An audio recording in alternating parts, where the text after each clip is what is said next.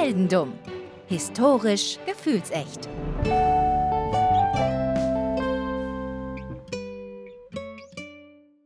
Hallo Daniel. Hallo Philipp. Herzlich willkommen zu einer neuen Staffel Heldendumm. Wir haben schon alles dazu gesagt. Wer schon reingehört hat in die Episode kurz davor, der weiß Bescheid. Und jetzt sind wir hier. Und jetzt sind wir hier und fangen direkt an. Und zwar in Kanada. Man fragt sich, Kanada oder Kanada nicht? Ich gehe davon aus, dass er da nicht kann, wenn du schon, wenn du schon so fragst, ja. Er kann und er zeugt einen Sohn. Gott. Oh Gott, geht das schon los hier, ey. Achille oder Achille, ich bin mir nicht ganz sicher. Es geht hier um Franzosen. Ich bin nicht so gut Mhm. äh, bei, in, der, äh, in Französisch. Ich habe ich hab versucht, einen Weg drum zu finden. Es war jetzt echt nicht möglich. Also, Mhm. Achille und Amanda, ein französisches Ehepaar, Achille Major und Amanda Sevigny, bekommen am 23. Januar 1921 einen Sohn. Mhm. Der Sohn heißt Leo. Das kann ich aussprechen. Leo ist einfach, ne? Leo Major. Den spielst du heute. Yay. Den Sohn Leo. Du wirst geboren am 23. Januar 1921, wie ich schon gesagt habe, in New Bedford. Das ist in Massachusetts. Aber ich habe ja gesagt, wir gehen nach Kanada. Deswegen verwirrend, ne? Ich, ich wollte gerade sagen, ne, es gibt ja, es gibt Leute, Leute, es gibt Städte in Amerika ganz oft, die die Namen von, äh, weiß ich nicht, von deutschen Städten tragen zum Beispiel. Oder es gibt auch, es gibt auch Warschau in den USA. Äh, Genau, aber das oder ist, Berlin. aber dass Kanada sowas auch macht, wäre mir jetzt auch neu und vor allem Staatennamen. Von daher so. Nee, nee, es war auch in den USA. Du wirst auch wirklich in den USA geboren, weil dein Vater zu der Zeit für die American Railroad Company arbeitet. Ah ja. Ihr seid aber Kanadier und Mhm. äh, schon vor deinem ersten Lebensjahr, äh, vor dem Ende deines ersten Lebensjahres, also vor deinem Geburtstag, zieht ihr auch schon wieder nach Montreal um. Also zügig zurück, ja. Ja, ja, genau. Zügig zurück. Dann seid ihr in Montreal und es folgen zwölf weitere Kinder. Es kommen Mhm. also noch ein paar Geschwister dazu. Er kann. Er kann richtig. Er, er, er, er kann richtig. Und sie auch. Und sie auch, ja. Scheint eine Familie ohne größere Hobbys abseits äh, des eigenen Heims gewesen zu sein. Was aber nicht schlimm ist, denn so viele Kinder können eine Familie ja ganz gut versorgen. Das ist jedoch, also so, so eine Versorgung im Alter durch die Kinder setzt aber voraus, dass die Kinder einen dann noch mögen. Ja, das stimmt. Und äh, das lief nicht so gut bei den Majors zu Hause. Leo, äh, also du, du hast eine sehr schlechte Beziehung zu deinen Eltern, vor allem zu deinem Vater. Was dazu führt, dass du 1935, da bist du 14, zu einer Tante ziehst. Okay. Kann ich machen. Du wirst dann, du machst dann eine Ausbildung, du wirst Rohrverleger. Um Ah, mal, ja. Wir bleiben natürlich in den voll drin. Fußstapfen, ja. In den Fußstapfen des Vaters, ich verstehe schon, ja. Du wirst Rohrverleger, aber tatsächlich in dem Job findest du keine Arbeit. Hm. Und am Ende entscheidest du dich dann, das zu machen, was viele junge Männer machen, wenn sie keine andere Arbeit finden. Äh, wir haben wie viel? 1935? 35. Oh, ja, ich gehe in die Army. Absolut. Absolut. Du gehst in die kanadische Armee. Das tust du vor allem auch, im Übrigen, äh, weil du immer noch so einen Vaterkomplex hast und Mhm. äh, sagst, ich mache das, weil ich meinem Vater etwas geben will, worauf er stolz sein kann, weil das war das, was immer so gefehlt hat in deiner Kindheit. Mein Rohr hat ihm nicht gefallen. Das Rohr war, das war, Rohr war, du hast einfach zu schlecht Rohre verlegt, das muss man ganz ehrlich sagen. Aber ich, ich merke gerade, dass wir, dass Vaterkomplexe schon zum zweiten Mal eine Rolle spielen, weil äh, am Ende der letzten Staffel hatten wir das auch mit unserem Nicht-Weltfußballer. Da war auch ein, ein Ja. Vaterkomplex. Äh, aber in diesem Fall kommt, äh, wird der nicht weiter wichtig. Ich wollte es nur mal, um, äh, damit du deinen Charakter durchstudieren Na, kannst. natürlich, natürlich. Ich kann mich schon mal quasi äh, genauso reinversetzen wie damals in Paris. Richtig. Das wäre schlecht, wenn es so wenig nur ist. ähm, du gehst zur kanadischen Armee. Du äh, dienst im Regiment de la Chaudière. Kanada halt, alles auf Französisch. Ähm, das ist ein Regiment der zweiten kanadischen Infanteriedivision und du bist dort Aufklärer und Scharfschütze. Ah ja, beides direkt. Ja, also du bist eigentlich Scharfschütze und du hast dann einen Aufklärer bei dir, aber manchmal machst du Sachen auch alleine. Ah, Und da verstehe. kommen wir jetzt zu. Denn wir haben 35 und die Zeit vergeht. Du bist ja dann ab 1940 bist du in der Army und dann beginnt ja auch schon der Kriegseintritt der USA und der Kanadier in den Zweiten Weltkrieg. Und der gipfelt ja daran, dass am 6. Juni 1944 die Landung in der Normandie stattfindet. Der Lieder, ja. Der D-Day und du bist an vorderster Front mit dabei. Du sitzt da auch in so einem Boot und schipperst da auf den Strand der Normandie zu. Und kommst an und kommst durch. Das ist ja auch schon mal nicht selbstverständlich, dass du die Landung in der Normandie überlebst. Du schaffst es und du schaffst es auch hinter den feindlichen Linien, hinter die du dann schnell vorstößt, sogar ein deutsches Halbkettenfahrzeug zu klauen. Oh wow. Also schon, äh, schon fähig, der, der, der gute Leo, ja? Ja, du konntest, du konntest das. Du warst, äh, und das merkte man in den ersten Tagen des Krieges schon, du warst gut im Schleichen. Du warst ah, ja. ein, ein, guter Schleicher. Und äh, deswegen, weil du dieses Halbkettenfahrzeug klauen konntest, hast du auch direkt ein paar Geheimcodes und eine Funkausrüstung mitgehen lassen.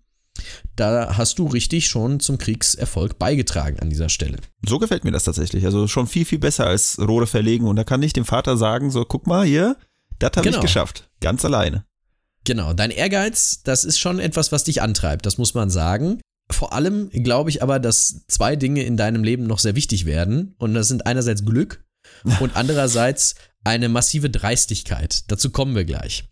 Finde ich, finde ich gut. Also ich finde, ich finde beides ist in einem Krieg ziemlich praktisch. Also Glück ja, sowieso. Stimmt. Äh, dreist musst du auch sein, weil wenn du nicht dreist bist, dann bist du wahrscheinlich tot. Ja, ja, aber manchmal kann man auch so dreist sein, dass man sich in Gefahr begibt, wo man ah, das ja. vielleicht nicht müsste. Und so passiert es, dass du nur wenige Tage nach der Landung in der Normandie in einen Kampf verwickelt wirst. Also das ist ja im Krieg nichts Besonderes, aber alleine Oh. Und zwar mit vier SS-Soldaten. In einem Scharfschützenkampf oder ein Nahkampf? Wo, wo sehe ich mich? Wo sehe ich die Gegner? Wir sind, wir sind in, ungefähr in so einem Feuergefecht, Halbdistanz, mhm. würde okay. ich, mal, würd ich mal sagen. Du tötest alle. Oh. Das einzige Problem ist, einer holt noch eine Phosphorgranate raus. Das brennt. Und das brennt und das brennt dir vor allem das linke Auge weg. Oh, dann ist es mit dem Scharfschießen dann ein bisschen schwierig, glaube ich. Oder erst recht gut.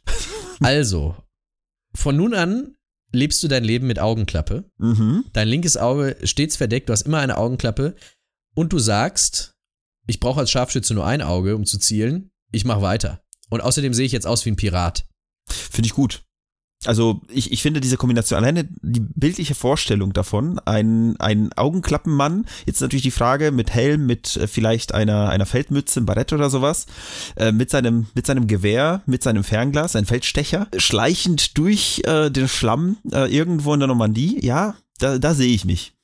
Ja, oder? Exakt. Da ich auch. Ich, ich auch. Das ist, das ist jetzt schon ein Badass Hollywood-Setup, muss man das, sagen. Das stimmt, ja. Deswegen auch meine, meine Ankündigung zum Ende der, unserer Intro-Folge für diese mhm. Staffel, dass man das eigentlich verfilmen müsste, weil äh, es gibt noch mehr zu verfilmen. Denn die Invasion der Alliierten geht ja immer weiter. Also die Alliierten kommen ja in Westfrankreich an und treiben die Deutschen dann relativ schnell vor sich her und erobern ja noch 1944 Frankreich komplett zurück. Im Winter stabilisierten sich die Deutschen ein bisschen an der eigenen Landesgrenze und äh, kommen zumindest aus diesem dauerhaften Rückzug heraus. Und wir gehen dann jetzt in den Herbst 1944 und die Alliierten marschieren in Belgien und den Niederlanden ein und haben langsam ein Problem. Denn die sind jetzt vier, fünf Monate unterwegs. Es ging nur geradeaus. Man kriegt langsam was für Probleme? Entweder taktisch, man geht geradeaus und ähm, hat sehr viele offene Flanken links und rechts, oder man wird einfach nur müde. Das geht natürlich auch. Beides ist der Fall, aber beides ist von der Kampfmoral noch gedeckt. Mhm. Das Problem ist eher der Nachschub. Ah ja. Denn, und hier kommen wir jetzt zum Setup für deine Taten im Zweiten Weltkrieg. Mhm. Es kommt nämlich die Situation, wo die Alliierten ein Problem haben damit, den ganzen Nachschub immer in die Normandie zu liefern. Weil der muss von dort aus immer mit Autos mhm. durch komplett Frankreich gefahren werden. Und das ist ja eigentlich ziemlich blöd. Es wäre schön, wenn man noch einen anderen Hafen hätte. Das stimmt, wenn die, ja. Wenn die von Großbritannien, von wo sie aus Frankreich versorgen, einfach ein bisschen weiter nach Osten rüberfahren könnten hm. und zum Beispiel irgendwo in Nordfrankreich oder eher Ostfrankreich sogar äh, die Sachen abladen konnten. Das heißt, wir gehen jetzt, äh, ziehen nach Norden und machen da die Häfen unsicher? Das äh, war der Plan. Aber es stellt sich heraus, die meisten Häfen sind entweder zu zerstört oder zu klein, ah, okay. um die großen Frachter aufnehmen zu können. Es gibt einen Hafen, der ausgesucht wird als das große Ziel der Alliierten, von dort aus wollen sie Frankreich und ihre Truppen versorgen. Das ist Antwerpen. Mhm. Antwerpen in Belgien liegt ja nicht direkt am Meer, sondern äh, liegt ja innerhalb von so einer Bucht. Da ist ja ein äh, Fluss vor, das ist die sogenannte Schelde. Und Antwerpen wird eingenommen von den Briten und Kanadiern im September und Anfang Oktober 1944.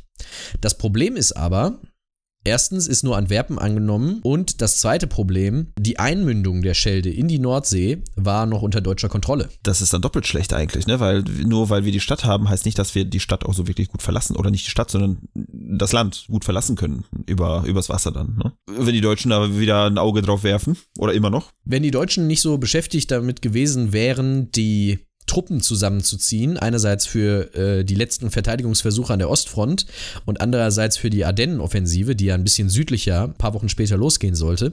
Dann hätte tatsächlich Antwerpen eingekesselt werden können und das hätte richtig unangenehm ausgehen können. Aber jetzt waren die Kanadier, die Briten, die Franzosen und alle Und ich. und du, ihr wart unterwegs und euer Ziel war vom Süden und vom Norden aus in einer Zange Mhm. die Bresche zu schlagen nach Antwerpen und die Scheldemündung einzunehmen. Und hier kommt dein Spezialauftrag ins Spiel. Ich packe mein Scharfschützengewehr, mein Feldstecher, meine Augenklappe.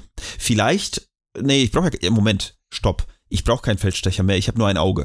Ich nehme ein Fernrohr mit. Richtig. Ein Fernrohr ist viel besser. So ein aufklappbares, also so ein Teleskopfernrohr. Ja, so Das- ein Auf genau, was man so aufschieben kann, Ja, ne? So, ja, ja. genau. Da, das nehme ich mit. Äh, ja, wie gesagt, meine Flinte. Vielleicht noch einen, ähm, ja, noch einen zweiten Mann, der mich äh, deckt. Und dann geht's los. Na, eine Flinte nicht. Also du nimmst tatsächlich dein, dein Scharfschützengewehr mit und äh, ich glaube eine Maschinenpistole. Ah, okay. Und ähm, du gehst los. Deine Mission, 50, ungefähr 50, ähm, relativ frische Rekruten sollten eine Stadt einnehmen, nördlich von so einem Kanal. Und von denen hat man nichts mehr gehört, seit die losgegangen sind. Du Ah. sollst also gucken, was ist mit dem passiert. Also auch noch eine Rettungsmission möglicherweise. Richtig. Möglicherweise ist es eine Rettungsmission. Du gehst los, du stapfst los, alleine, denn dein Kollege Willi ist krank geworden. Willi wollte nicht, ja? Willi wollte es nicht wissen und ist in der Nacht davor krank geworden. Das heißt, du bist alleine ohne Willi gegangen. Wer braucht schon Willi? Richtig. Wer braucht schon Willi? Wobei du gut befreundet bist mit Willi, aber schaffst Ah, du okay. auch alleine. Ja, gut, dann, dann erst recht. Dann Willi, chill mal. Leg dich mal hin, erhol dich. Guck, dass du deine, deine Kopfschmerzen unter Kontrolle hast. Und deine, weiß ich nicht, was du sonst noch für, für Krankheiten dir geholt hast. Ich, ich habe meinen zweiten besten Freund und zwar mein Scharfschützengewehr habe ich dabei.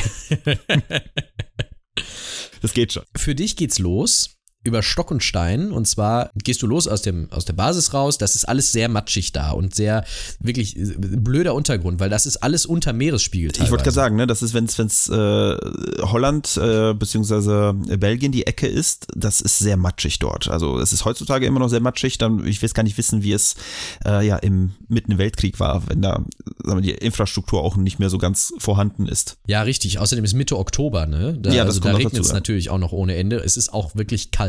Dazu kommen wir noch. Oh. Du kommst an so eine kaputte Brücke über diesen Kanal, wo auch die Leute rübergehen sollten und ähm, du kletterst über diese Trümmerteile von dieser Brücke und gehst weiter, kommst an so ein kleines Feld. Und an diesem Feld, da findest du Funkgeräte, Ausrüstung, Verpflegung von dem Trupp, aber nicht den Trupp. Bisher muss ich sagen, klingt das alles wie ein Tom Clancy-Roman.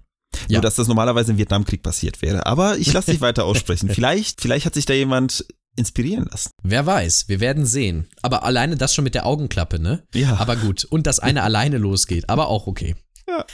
Also, der, äh, die erste Reaktion, die du hast, äh, wenn die, als die 50 Mann da, als du siehst, die sind nicht da, aber die sind gefangen genommen worden, sehr offensichtlich, ist Mist. Naja, gut. Vielleicht muss ich ja, äh, vielleicht muss ich die mal suchen. Vielleicht. Was macht man, wenn man auf einem freien Feld ist und jemanden suchen muss? Ja, gucken halt, ne? Ich habe ich hab zwar nur ein Auge, aber gucken kann ich dennoch. Du gehst an eine möglichst erhöhte Position. Ja, das meine ich ja. Und dann gucke ich. Du gehst nämlich in ein Haus. Einerseits, weil dir kalt ist Ja, und nass. und andererseits, weil äh, du ja gucken willst, wo die Leute sind. Du gehst in ein Haus, du gehst unten, na, schleichst du dich natürlich durch die Räume, weil es könnte ja auch einer drin sein, es könnten auch Deutsche drin sein in dem Haus. Ist aber keiner da, dann gehst du ins obere Stockwerk und schaust im oberen Stockwerk aus dem Fenster. Aus dem einen Fenster siehst du ein paar Deutsche, wie sie da irgendwie rumlungern, so ein MG-Nest, wo sie dann pennen und so, ein paar Deutsche am Rauchen, ein paar trinken irgendwie was. Nichts weiter Besonderes an dieser Stelle. Und auch keine Spur von deinen verlorenen Soldaten. Dann drehst du dich um, gehst auf die andere Seite und äh, was du aus diesem Fenster siehst, ist jetzt in den Quellen nicht ganz eindeutig. Ich werde mich jetzt mal auf eine Version äh, der Geschichte festlegen. Es gibt aber auch noch eine andere Version der Geschichte, die dann so ein bisschen ähnlich ist wie etwas, zu dem wir später noch kommen. Deswegen könnte es sein, dass es da Vermischungen gegeben hat. Sicher ist, du siehst aus diesem Fenster auch Deutsche. Was jetzt passiert, ist ein bisschen unklar. Auf jeden Fall endet die Situation damit, dass du an der Hauswand lehnst und im Schwitzkasten einen deutschen Offizier hast. Okay. Okay, wie, wie bin ich da hingekommen? Wie ist er zu mir gekommen? Was ist passiert? Du hast diesen deutschen Offizier gesehen, wie er an eine Hauswand gelehnt hat und geschlafen hat, also mit so einem Stuhl, mhm. ne, so nach hinten gekippt und dann, mhm. wie man das so kennt. Die, die beste Wache der Welt, ja. Die beste Wache der Welt, aber ein Offizier sogar, ne? Oh. nicht, ein, nicht ein einfacher Soldat, ein Offizier. Und den nimmst du gefangen. Den nimmst du so mit dem, mit dem Ellenbogen so am Kopf, ne? Mhm. Und dann hältst du ihm die Waffe an den Kopf und sagst ihm, ja, ruf mal deine Leute, die sollen mal alle herkommen. Mutig, mutig. Dreist. Dreist halt, ne? Ja, das Dreist ist, ja, kann man auch so umschreiben. Und du stehst da, hast diesen Offizier da vor dir und es kommen 93 deutsche Soldaten. Ach nur. Das ist ja ist ein ganzer Zug. Also wenn wir wieder bei, bei den Zügen sind, ne? Wie, wie der Vater die Züge gefahren oder gebaut hat. äh, oh je. Nun ja, du hast ihn also da vor dir. Die 93 Deutschen gucken dich an, ein bisschen verwundert und fragen sich auch vor allem, wo ist der Rest deiner Division oder was auch immer. Und ähm, der deutsche Offizier macht jetzt erstmal nichts, der befolgt alles, was du ihm sagst, was er sagen soll, sagt er auch. Moment, nur ganz kurz, äh, um das zu visualisieren, was da gerade los ist. Ich ja. stehe mit dem Rücken an einer Hauswand mit einem deutschen Offizier im Schwitzkasten und höchstwahrscheinlich eine Pistole an seinem Kopf. Ja. Es kommen 93 Leute. Ja. Ich habe keine 93 Kugeln. Richtig. Ich habe ein kurzes Magazin, nehme ich an. Also sehr wahrscheinlich. Sehr wahrscheinlich auch keine, auch kein Trommelmagazin oder eine Kette in meiner Pistole. Ich weiß es nicht. aber es, ich halte es für unwahrscheinlich. Sehr unwahrscheinlich. Und diese Leute hören darauf, was ich sage, weil sie Angst haben, dass ich was machen kann, den Offizier erschießen? Du darfst nicht vergessen, das sind Deutsche in der Nazi-Zeit. Die machen alles, was ihr Offizier ihnen sagt. Ja, aber wenn es gerade, also nur, nur wie gesagt, nur so ein bisschen Gedankenspiel. Wenn, wenn mein, wenn ich jetzt ein Nazi in der Nazi, ich ein deutscher Soldat in Nazi-Zeit bin. Ich bin höchstwahrscheinlich nicht sehr glücklich dort zu sein. Ich bin höchstwahrscheinlich auch nicht sehr, nicht sehr happy, gerade an der Verliererfront zu stehen. Mhm. Und wenn mein Offizier tot ist, äh, tot ist, dann nehme ich meine Beine in die Hand und renne. also. Ja, das kann ich verstehen. Aber ähm, der Tod des Offiziers ist jetzt nicht unbedingt das, was die wollen, sondern vielmehr gibt es einen deutschen Soldaten, der die Waffe in Anschlag nimmt. Ah, ja. Was irgendwie eine verständliche Reaktion ist. Aber wenn jemand die Waffe in Anschlag nimmt, ist das für dich natürlich eine Bedrohung. Ne? Natürlich. Was machst du? Jetzt ist die Frage, ziehe zieh ich meine, ziele ich meine Waffe auf den Typen, der gerade die Waffe in Anschlag genommen hat, oder schieße ich, erschieße ich den Offizier, den ich eh im Schwitzkasten habe, oder ähm, verstecke ich mich hinter diesen Offizier. Nehme ich ihn als Kugelschwamm. Ja, ja. Nee, du nimmst deine Waffe und erschießt den einfach, der da gerade die Waffe rausgeholt hat. Okay, das ist aber auch ein Machtwort, ne? Das ist ein Machtwort und jetzt traut sich keiner mehr, seine Waffe rauszuholen. Weil niemand will der Erste sein, der von dir erschossen wird, weil du erschießt den mit einer Präzision, die wirklich die deutschen Soldaten durchaus beeindruckt. Ja gut, ich habe ja auch nur ein Auge und somit brauche ich jetzt äh, nicht wirklich zielen, weil es geht Stimmt. schon. Das stimmt. Ich bin, ich bin schon ein sehr guter Scharfschütze, ja. Tja, da waren es nur noch 92 Deutsche. Wir verlassen diese Situation jetzt und springen einige Meter hundert weiter in ein deutsches Lager, äh, mit einer Artilleriebatterie. Mhm. Und dort wird gerade ausgekundschaftet, die Straße. Äh, die Straße zu diesem Haus, wo du gerade stehst, wird ausgekundschaftet. Und dieser deutsche Soldat blickt durch sein Fernglas und sieht plötzlich einen einzelnen Kanadier, der gerade 93 deutsche Soldaten in Kriegsgefangenschaft bringt. Moment, was? warte, warte, warte. Er, er, er schiebt sich vor sich her, oder wie? Er treibt wie so eine Kuhherde die vor sich her. Ja, ungefähr so, ja. okay, okay. Und, und die machen das relativ anstandslos mit. Mhm. Ich glaube, ich glaube, spätestens da ist klar, die haben gar keinen Bock, dann lieber Kriegsgefangenschaft. Offenbar. Offenbar scheint das deren, deren äh, Ziel zu sein. Aber die anderen Deutschen in der Artilleriebatterie sagen natürlich, was ist das denn? Das kann doch wohl gar nicht angehen. Schmeißt die Artillerie an. Ja, Moment. Also ist, da, da, also ich, ich, ich hinterfrage ja gerade die Entscheidung aller in dieser Situation, ja. Erst bin ich der Leo, der da irgendwie 93 Leute vor sich hintreibt, vor sich, vor sich hertreibt. Dann diese 93 Leute, die sich denken so, ja, äh, nicht, dass der uns jetzt erschießt, uns 93 Mann, ne? Ähm, dann doch lieber in Kriegsgefangenschaft. Und dann die andere deutsche Stellung mit der Artillerie, die sich denken so, ach ja, das sind jetzt 93 unserer Leute, aber sind ja alles Deserteure. Also schießen wir die jetzt alle platt oder was? ja, ungefähr so. Die haben das Feuer eröffnet und haben auf diese 93 äh, Kriegsgefangenen und dich geschossen. Ich bin ausgewichen. Du bist einfach nicht getroffen worden. Ich weiß nicht, warum du nicht getroffen worden bist, aber du bist, du bist wahrscheinlich sehr leichtfüßig ausgewichen. Ich erzähle dir auch noch gleich warum. Aber du treibst dann die, weiß ich nicht, wie viele es dann noch sind, Deutschen vor dir her. Und euch entgegen kommt ein Sherman-Panzer. Ah. Verbündete. Ja, yeah, die Amis vielleicht. Der Sherman-Panzer hält an, schaut sich diese bizarre Situation an und du rufst ihm nochmal eben so zu, pass mal auf, da hinten ist die Artillerie, mach die mal platt. Ach. Und der Panzer schießt die Artilleriebatterie kaputt und damit bist du auch dem Beschuss entgangen. Mm. Es klingt alles so wie, wie in so einem Brettspiel. Es ist wirklich, ja. es ist wirklich das irre. Als ob jemand wirklich gewürfelt hat. Oh, ist eine Eins, kritischer Erfolg. Ich, ja. ich gehe jetzt einfach. Ja, ja, ja. Und du bringst tatsächlich diese ganzen Kriegsgefangenen dann mit ins Lager und äh, wirst dafür dann tatsächlich sogar ausgezeichnet mit der äh, Distinguished Conduct Medal, die du aber nicht annimmst, weil überreicht werden soll sie dir von General Montgomery. Sehr bekannter Mann, mhm. sehr großer äh, britischer Feldherr in dieser Zeit. Du sagst, nee, ich will von dem keine Medaille. Das ist ein inkompetenter äh, General, der keine Medaillen verteilen sollte. Ah ja. Ähnlich wie diese Leute damals in Australien bei den Emus. genau. Du lehnst also diese Medaille ab und sagst aber später, du hättest dich in der Nacht so leichtfüßig und selbstbewusst gefühlt, weil du nicht deine Armeestiefel anhattest, sondern deine privaten Sneaker. Ah, ja, natürlich. Das war der Grund. Natürlich. Also ja. dann ist ja klar, warum das so gut geklappt hat. Ne? Das ist ja Agilität plus fünf. Äh, das geht schon.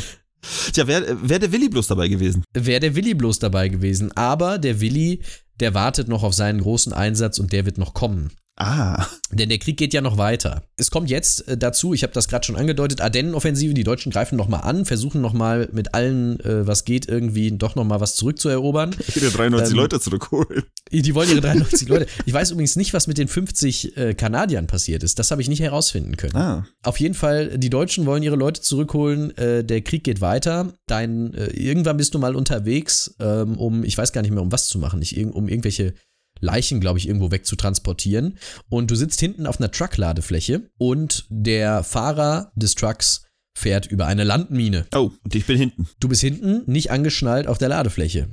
Und äh, du hast dir äh, mehrere Knochen gebrochen, hast Rückenschmerzen bis äh, zum geht nicht mehr, aber du quittierst den Dienst trotzdem nicht, du machst weiter, weil Einäugiger kennt keinen Schmerz. Ich habe noch andere Knochen im Körper.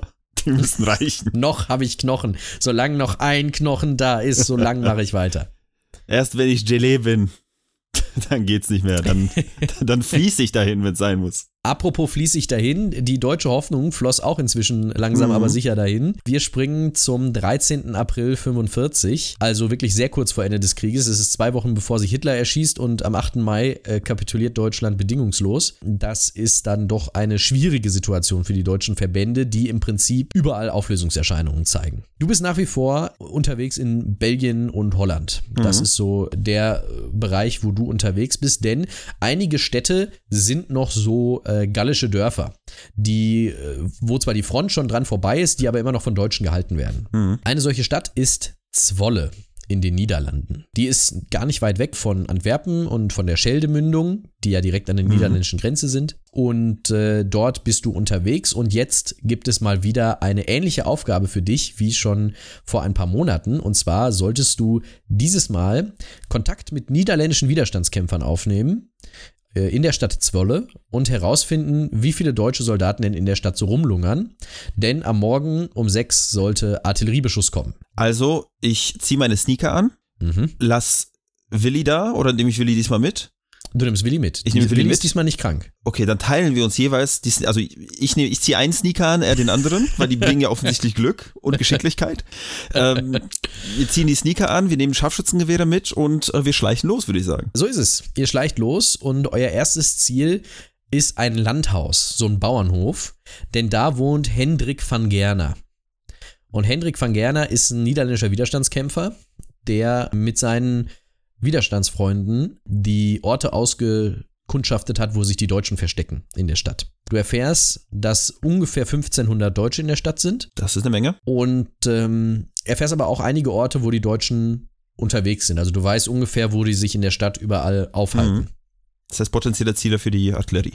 Potenzielle Ziele für die Artillerie, genau. Das war erstmal alles, was du herausfinden solltest. Das heißt, du gehst von diesem Bauernhof weg mit Willi zusammen und ihr macht euch auf den Weg so einen, so einen Hügel hoch, um auch nochmal von oben auf die Stadt zu schauen. Aber Willi ist nicht so der Schleichweltmeister wie du. Hat auch nur einen Sneaker an. Und ich stelle mir das, ich stelle mir das wirklich vor wie in so einem, wie in so einem Comic, dass er so auf so einen Zweig tritt. Und dann wie so ein Reh im Es Scheinwerferlicht. drehen sich 1500 Deutsche um. Äh, Willi überlebt das MG-Feuer nicht Oh nein. auf seine, auf seine Position. Oh nein, Willi. Und das war, das war ungefähr das Minimum an emotionaler Reaktion, was du auch aufgebracht hast. Mhm. Du warst nämlich richtig, richtig sauer jetzt. Und einen Leo macht man nicht sauer. Vor allem, wenn er nur einen Schuh anhat. Du rennst los. Auf die Deutschen zu, die da gerade geschossen haben. Er schießt zwei, an irgendwelche anderen fahren mit dem Auto weg. Du rennst weiter in die Stadt rein. Du machst, du, du bist sauer. Du machst die jetzt fertig. Also, also Leo ähm, heißt auch ähm, John mit zweiten Namen und Rambo mit Nachnamen, ja? Tatsächlich wird eine Parallele da hergestellt, ja. Aus Gründen, zu denen wir noch kommen. Aha. Du rennst also in die Stadt rein. So, du tötest äh, zwei, während die anderen wegfahren. Dann äh, kommt eine nächste Patrouille von Deutschen, da tötest du ein komplettes Fahrzeug an äh, deutschen Soldaten. Die, die sch- schießt du alle nieder. Und äh, einen von denen, den Fahrer, zwingst du dann, äh, dass er dich zum, zum Offizier der deutschen Truppen in Zwolle bringt. Du kennst das Spiel ja schon. Es ist, es ist herrlich. Also ich, ich sehe, ich sehe uns im Auto sitzen, er in seinem, äh, weiß ich nicht, in, in, in seinem Pickup quasi oder was auch immer für ein Fahrzeug das ist. Äh, ich mit der Knarre an seinem Kopf und wir fahren da rein und äh, während wir da reinfahren, äh, fuchtel ich nur mit der Pistole so auf alle rum. Äh, so nach dem Motto so, ey Leute, ne, macht einen falschen Schritt, dann töte ich euch alle. 1500. Ja, es ist ja nachts, ne? Also die Deutschen sind nicht so äh, sind nicht vollzählig angetreten in der Stadt, sage ich mal. Ne? Viele sind am Schlafen und viele sind halt auch in der Kneipe. Und das ist auch genau, wo der Fahrer dich hinfährt. Denn der Offizier, der Kommandant, ist gerade in einer Kneipe. Und dort gehst du rein und sagst dem Offizier auf Englisch, Leute, ich bin Kanadier und wir kommen jetzt hier mit unseren ganzen Truppen und wir machen jetzt hier Invasion, wenn ihr nicht abhaut. Und dann geht's euch wie all euren Freunden in ganz Europa im Moment, dann seid ihr nämlich tot. Muss man auch erstmal mal machen, ne? Einfach mal da hingehen und äh, quasi einmal auf den Tisch hauen, nach dem Motto, hey, letzte Chance, da ist die Tür. Ja, genau. Ja, vor allem, das sind, das sind auch Nazis, die sind ja nicht ungefährlich. Ja, packt eure Sachen und geht oder packt eure Sachen und fahrt. Richtig. und äh, also tatsächlich, auch entgegen jedes Plans, der jemals geschmiedet wurde, kündigst du quasi diesem deutschen Offizier an, dann nicht mehr auf Englisch, weil er es nicht versteht, aber auf Französisch, denn der kann nämlich sogar Mhm. Französisch, der kommt aus dem Elsass, kündigst du diesem deutschen Kommandanten an, wir kommen und wir schießen um 6 Uhr. Macht, dass ihr wegkommt. Und jetzt weiß ich nicht, wie es dazu kam, aber aus irgendeinem Anfall von Soldatenehre oder weil den Deutschen eh alles Mhm. egal war, lassen sie dich auch wieder rausgehen aus dieser Bar. Ah. Ich meine, ich, ich hätte auch meine Knarre nehmen können, äh, den Offizier in, äh, in Schwitzkasten und ich hätte das ganze Dorf gefangen nehmen können. Ne? Ich meine, es, es liegt klar auf der Hand. Ne? Ich hätte auch anders handeln können. Ja, äh, definitiv. Deswegen, das war, ne, wahrscheinlich haben, äh, haben die sich so äh, respektvoll zugenickt. Sagt dem Motto, Und haben danke, gesagt, danke, das war's. danke, das war's. Wir sehen uns vielleicht in einem anderen Krieg wieder. Jetzt bist du da raus aus dieser Bar und hast ja gesagt, meine Leute kommen jetzt und um 6 Uhr gibt's auch noch Artilleriebeschuss, macht, dass ihr wegkommt. Aber da kommen ja gar keine Leute. Ja und? Naja, du möchtest ja diesen Eindruck erwecken, nicht, dass die Deutschen dann irgendwann sagen, der Typ hat gelogen, findet den und muckst den ab. Ah, okay. Das heißt, okay, ich schmiede einen Plan. Ich brauche Sprengstoff. Du hast einen Sack voller Granaten dabei. Perfekt. Ich habe einen Sack voller Granaten. Jetzt ist natürlich die Frage, kann ich die irgendwie so präparieren, MacGyver-mäßig, dass ich sie alle nacheinander zünden lassen kann, dass es wirklich wie Streuartilleriebeschuss aussieht? Oder gehe ich in das höchste Gebäude, gucke durchs Fenster und werfe oder Moment, oder letzte, letzte, letzte Möglichkeit wäre natürlich, die Granaten irgendwo relativ sichtbar zu verteilen und sie dann aus der Ferne zu beschießen. Ich bin der Scharfschütze. Also, was du machst, ist, du nimmst deine Maschinenpistole, die du hast. Du hast auch die von Willi mitgenommen, du hast jetzt also Mhm. zwei. Ja. Akimbo. Akimbo, genau. und du hast deine Granaten dabei und deine Augenklappe und deine Sneaker. Ich möchte, dass nur dieses Bild, Ja. ja, dass, dass sich das Bild verfestigt. Ich, ich, Von dem Mann mit den zwei Maschinenpistolen in den Armen, dem Sack Granaten über der Schulter, der, der, der Augenklappe und den Sneakern. das ist möglicherweise unser Cover. Wenn es nicht das ist, schneide ich das raus. Aber vielleicht habt ihr ihn schon gesehen und habt euch gefragt, was? Was? und was du jetzt machst, ist auch umstritten.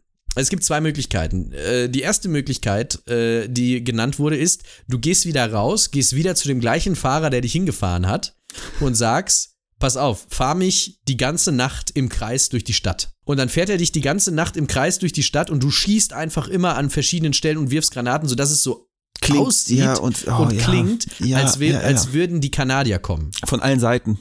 Von Und allen Singles. Seiten. Richtig. Oder du machst das zu Fuß. Aber jedenfalls machst du es. Das ist ja wie besoffenes Bataillon, nur noch dümmer. Und wirklich, du bist unterwegs durch die Stadt und du schießt auf jeden Deutschen, den du siehst. Du wirfst mit Granaten an verschiedenen Stellen so schnell wie möglich, wirfst du. Und damit es an möglichst vielen Stellen in der Stadt explodiert, damit man möglichst viel ähm, Feuergeräusche hört, damit die Deutschen Panik bekommen und so schnell wie möglich abziehen. Ich, ich, ich sehe das nur von oben, weißt du, so, so, so von oben Sicht, Vogelsicht, wie um diese Stadt so eine Spirale immer enger wird und die Schüsse immer näher kommen und die Granaten immer, immer näher explodieren. So stelle ich mir das vor. Ey, herrlich, herrlich. Auf deinem Weg durch die Stadt kommst du auch noch an ein paar Orten vorbei. Zum Beispiel am Polizeihauptquartier. Da sitzt die Gestapo. Ah. Und stell dir jetzt vor, du kommst da, du gehst da so an der Straße, siehst dann dieses Schild, Polizei, Schnitt, Viertelstunde später, das Haus brennt. Gestapo-Hauptquartier angezündet. Nächste, nächste Station? Feuerwehr. SS. Ach, SS, direkt bei der SS, okay. Ja, direkt. Gehst, gehst rein, ja, weißt du, so Tür aufgetreten. I'm here. Wie war das nochmal? I'm, uh, I'm here I'm all to. out of bubblegum. Genau, I'm here to kick ass and chew bubblegum and I'm all out of bubblegum. Genau so. genau so kommst du rein. Acht SS-Offiziere sitzen da. Du erschießt vier, die anderen vier rennen weg. Ja, Und ähm, du hast dann später in deinem Leben eine Anekdote darüber erzählt und äh, hast gesagt, mit einem Auge sehe ich besser als die meisten bei Nacht. Was äh, ganz lustig ist, über diesen, über diesen Mhm. Schlagabtausch. Du warst ja mit acht Zweiäugigen zusammen. ja. Äh, und du äh, hast über diesen, äh, über die SS-Leute auch gesagt, er hätte, du hättest du, du hast sie durchsucht und hast Namenslisten bei ihnen gefunden. Du konntest zwar natürlich nicht, du kann, konntest ja kein Deutsch, du Mhm. hast nicht verstehen können, was auf diesen Namenlisten stand, aber es ist relativ wahrscheinlich, dass du eine Menge Leute gerettet hast ähm, und hast äh, dann später auch noch gesagt, ich hätte alle acht umbringen sollen, aber ich habe es nicht geschafft. Die waren zu schnell, die waren zu schnell weg. Ja gut, aber das ist ja, die, die sind ja nur gerannt, ne? Also ich, ich, ich glaube, also ich erwarte eigentlich jetzt, dass zum Schluss jetzt noch ein, ein Duell kommt zwischen zwei Einäugigen. äh, American Sniper American mäßig. Genau. So, dass, dass zwei einäugige Scharfschützen irgendwie auf, auf zwei Kilometer entfernt voneinander liegen und sich gegenseitig, ich hätte gesagt, zublinzeln. aber Aber ja gut, bisschen schwierig, wenn du blinzelst, bist du blind. Exakt. Mittlerweile äh, hast du ja eine Menge Deutsche umgebracht und die Stadt in hellen Aufruhr versetzt. Es ist jetzt 4 Uhr morgens, langsam äh, wird es, äh, beginnt es langsam zu dämmern und es wird deutlich, die Deutschen ziehen sich zurück. Die Deutschen verlassen die Stadt. Oh, die haben eine Lücke in unseren Angriffsformationen äh, gefunden, ja, wo sie durchgehen können. Bei den ganzen tausenden Soldaten, die gerade jetzt hier diese Stadt stürmen. Richtig, genau. Sie haben es geschafft, irgendwie die Stadt zu verlassen und weiß gar nicht wie. Bei diesem engen Angriffsring, der um die Stadt Mhm. geschlossen wurde, ist quasi belagert worden. Du triffst dann äh, ein paar niederländische Widerstandskämpfer, unter anderem deren, äh, den Kopf dieser Widerstandsgruppe, sagst, ja, alles klar, Stadt ist befreit. Ich habe das, ich hab das erledigt. Und die Leute, die Leute hatten in Zwolle wirklich Angst, ihre Häuser zu verlassen, weil sie nur diesen einen Kanadier sahen, der mit drei Maschinengewehren, du hast nämlich jetzt auch noch ein deutsches geklaut, das hast du auf dem Rücken. MP40 noch mitgenommen. mit, mit zwei Maschinengewehren in der Hand, mit einem auf dem Rücken, liefst du da und der Augenklappe, liefst du da durch die Innenstadt und durch die Straßen und hast den Leuten zugerufen, kommt raus, die Stadt ist befreit. da hätte ich auch, hätte ich mir auch gedacht, so Moment ist das jetzt gerade irgendwie der verrückte Opa von den drei Straßen weiter, der gerade komplett durchgedreht ist. Äh. Aber die Deutschen waren tatsächlich nicht mehr da, es war richtig. Unglaublich, ey. Unglaublich. Und Du hast dann natürlich schnell äh, zur Basis gefunkt, hast gesagt, Leute, keine Artilleriebeschuss, die Stadt ist ohnehin befreit, ihr müsst nichts kaputt machen. Das war übrigens auch das Argument, das du dem, äh, dem deutschen Offizier gegeben hast. Du hast ihm gesagt, wir, das ist doch eine schöne Stadt, müssen wir doch nicht kaputt machen, hm. äh, macht, dass ihr wegkommt. Ja, ja schön. Also die, wenn die einzigen Schäden wirklich hier und da paar, äh, weiß nicht, Granatensplitterlöcher in den Wänden und äh, eine abgefeuerte, ja, genau. äh, eine abgefackelte Polizeistation und äh, vier tote SS-Männer. Geringer Schaden auf jeden Fall, ja. Ich möchte dich beim Thema abgefackelte Polizeistation nochmal daran erinnern, dass du vorhin Rambo-Vergleich gemacht hast. Stimmt, jetzt wo du sagst, ja. Aber das war ja auch nicht das Ende von Rambos Geschichte und es ist auch nicht das Ende von deiner Geschichte. Denn für dich geht es jetzt erstmal zurück Richtung Basis. Du nimmst noch auf dem Rückweg den Körper von Willy mit zur Basis. Der lag da äh, vier Stunden rum. Den nimmst du dann mit, damit der ordentlich begraben wird und so weiter. Den schleifst du dann mit äh, rüber zur Basis. Du erhieltst diesmal wirklich die Distinguished Conduct Medal. Die hast du diesmal nicht abgelehnt.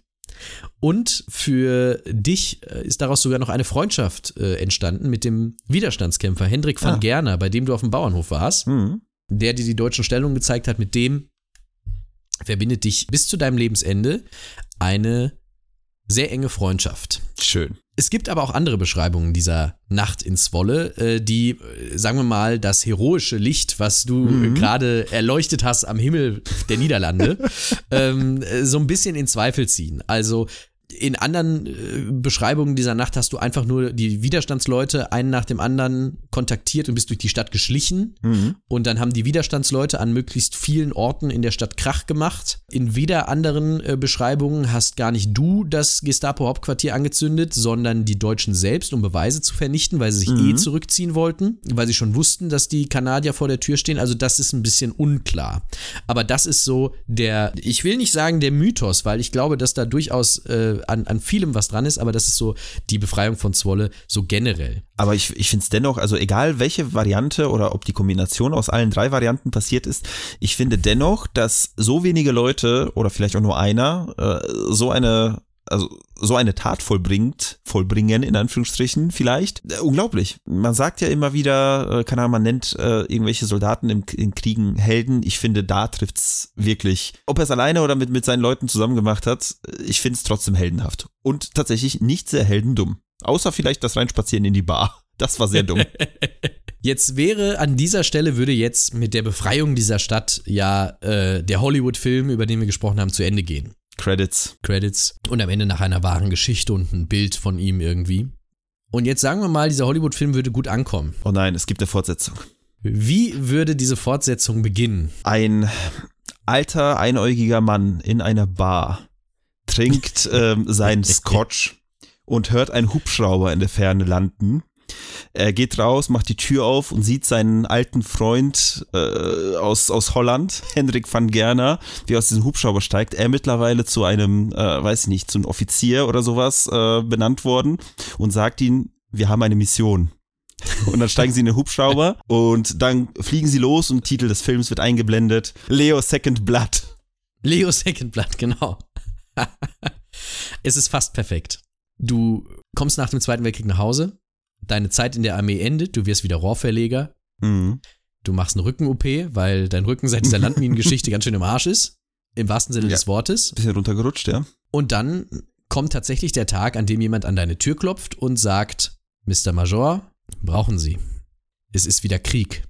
Und zwar in Korea. Ah. Der Held wird aus dem Ruhestand zurückgeholt und muss in den Koreakrieg. Also jetzt, jetzt sind wir an dieser Stelle, wo, wenn es wirklich einen Hollywood-Film von dieser Geschichte gäbe und auch eine Fortsetzung, dann würden die Leute erst recht schreien, Plagiat? Das ist doch Rambo. Der muss im zweiten aber nach Vietnam. Ja, es ist im Endeffekt aber das ja, Gleiche. Ja, ja, ja, ja, ja. Schon, schon ähnliche, also sehr ähnliche Geschichte. Aber du musst zumindest nicht in so einem Steinbruch so riesige Steinbrocken hacken, sondern du darfst nach wie vor Rohre verlegen. Das ist ja das, was Rambo auch im zweiten Teil verwehrt bleibt.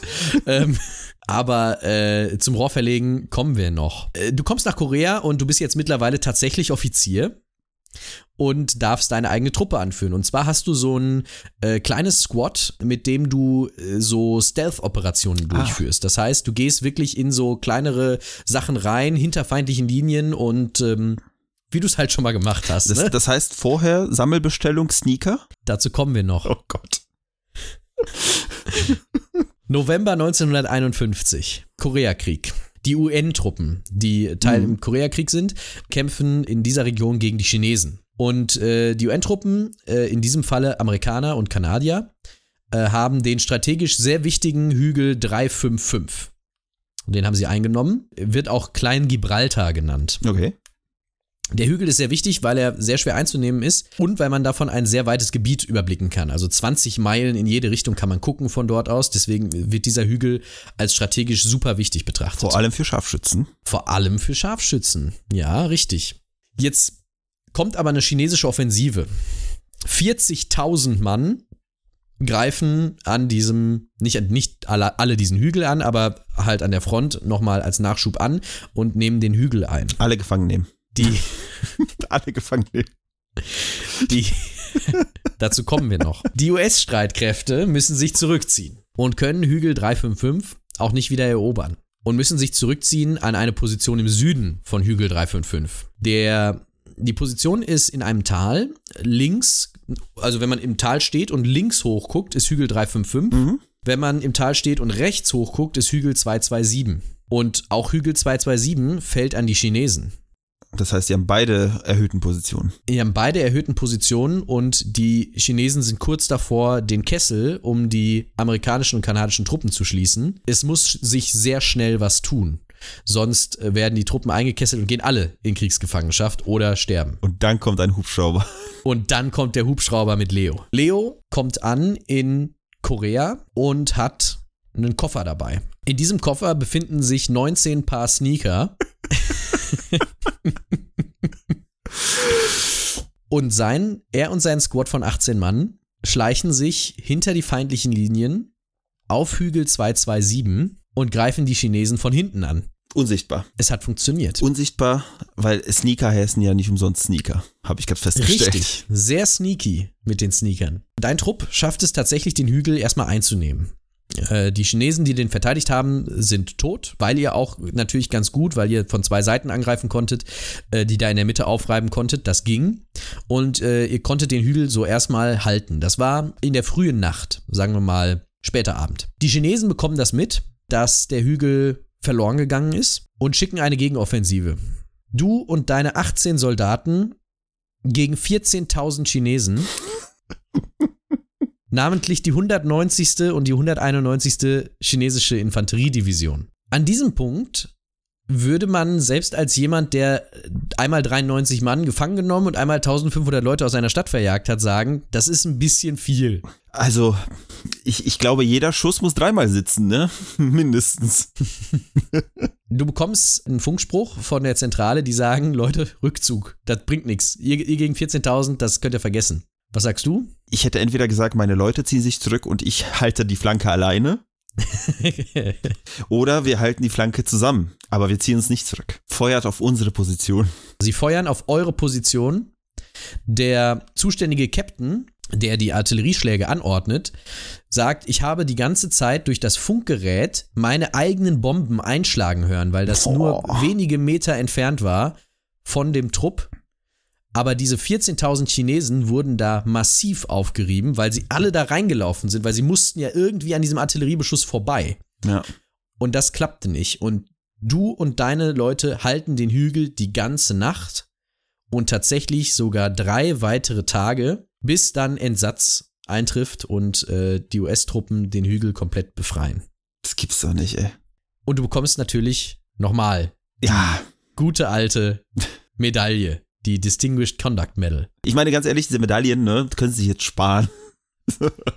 Ich habe mir das angeguckt. Das ist nicht mal eine besonders seltene Medaille. Diese Mhm. äh, 1800 Kanadier haben diese Medaille erhalten im Zweiten Weltkrieg. Ja, und Leo zweimal, ne? Sogar dreimal, wenn, wenn er zweimal, sie ja. angenommen hätte, ja.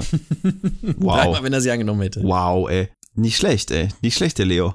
Nach dem Koreakrieg ist dann aber Schluss für dich. Ich, ich würde sagen, also Vietnam äh, noch, noch mitnehmen danach äh, wird A ein bisschen schwierig vom, ja wobei, vom Alter her wird es ja noch gehen, aber ich glaube, er ist auch ein bisschen aufgerieben, der, der gute Leo mittlerweile, oder? Ja, das, das ist so. Äh, Du kehrst nach Kanada zurück. 1953 verlässt du dann endgültig die Armee. Du lebst dein Leben relativ ruhig zu Ende. Du verlegst ein paar Rohre, hast am Ende vier Kinder, warst mit deiner Frau äh, Pauline äh, 57 Jahre verheiratet Oh, wow. am Ende.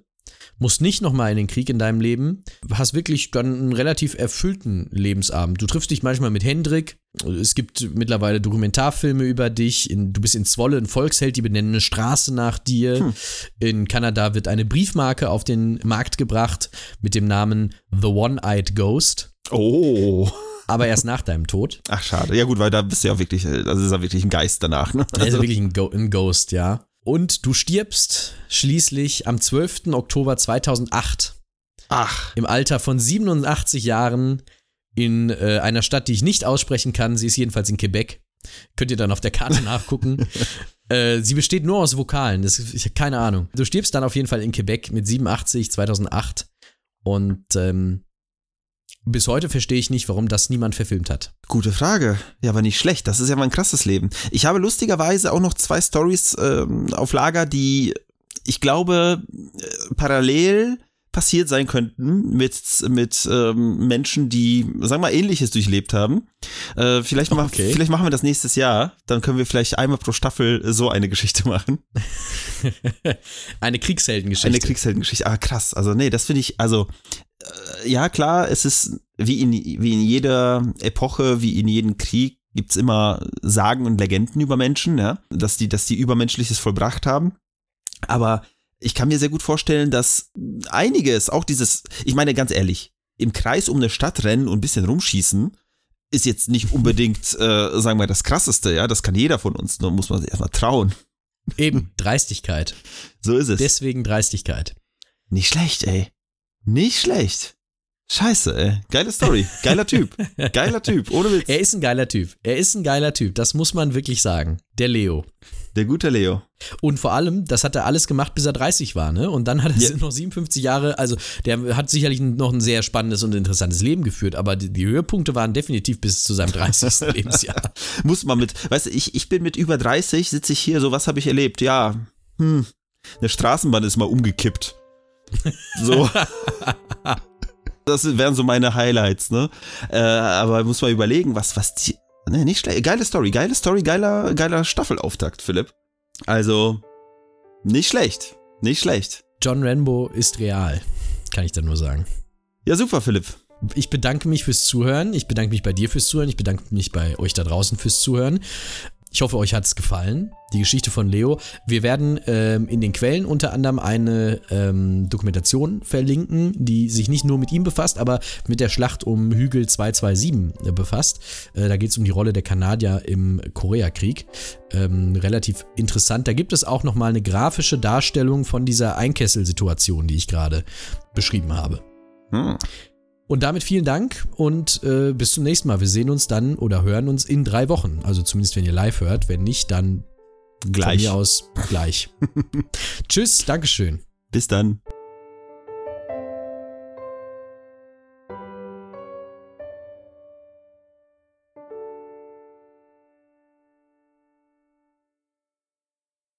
Das war Heldendum, eine Produktion von Philipp Kalweit und Daniel Sibisiuk mit Musik von Enrico Waschenko. Außerdem ist unser Podcast ein Teil des Historytelling-Netzwerks. Falls du Heldendum unterstützen möchtest, findest du in der Episodenbeschreibung einen Link zu Steady. Dort kannst du uns mit einem schmalen Taler helfen, unsere laufenden Kosten zu tragen. Außerdem ermöglicht uns das, unseren Podcast qualitativer und unterhaltsamer zu machen. Und wenn du keine Möglichkeit hast, uns finanziell zu unterstützen, hilft uns auch jeder Kommentar, Bewertung und jedes Weiterempfehlen. Mehr Informationen zu unserem Projekt findest du wie immer auf unseren sozialen Kanälen und auf heldendum.de.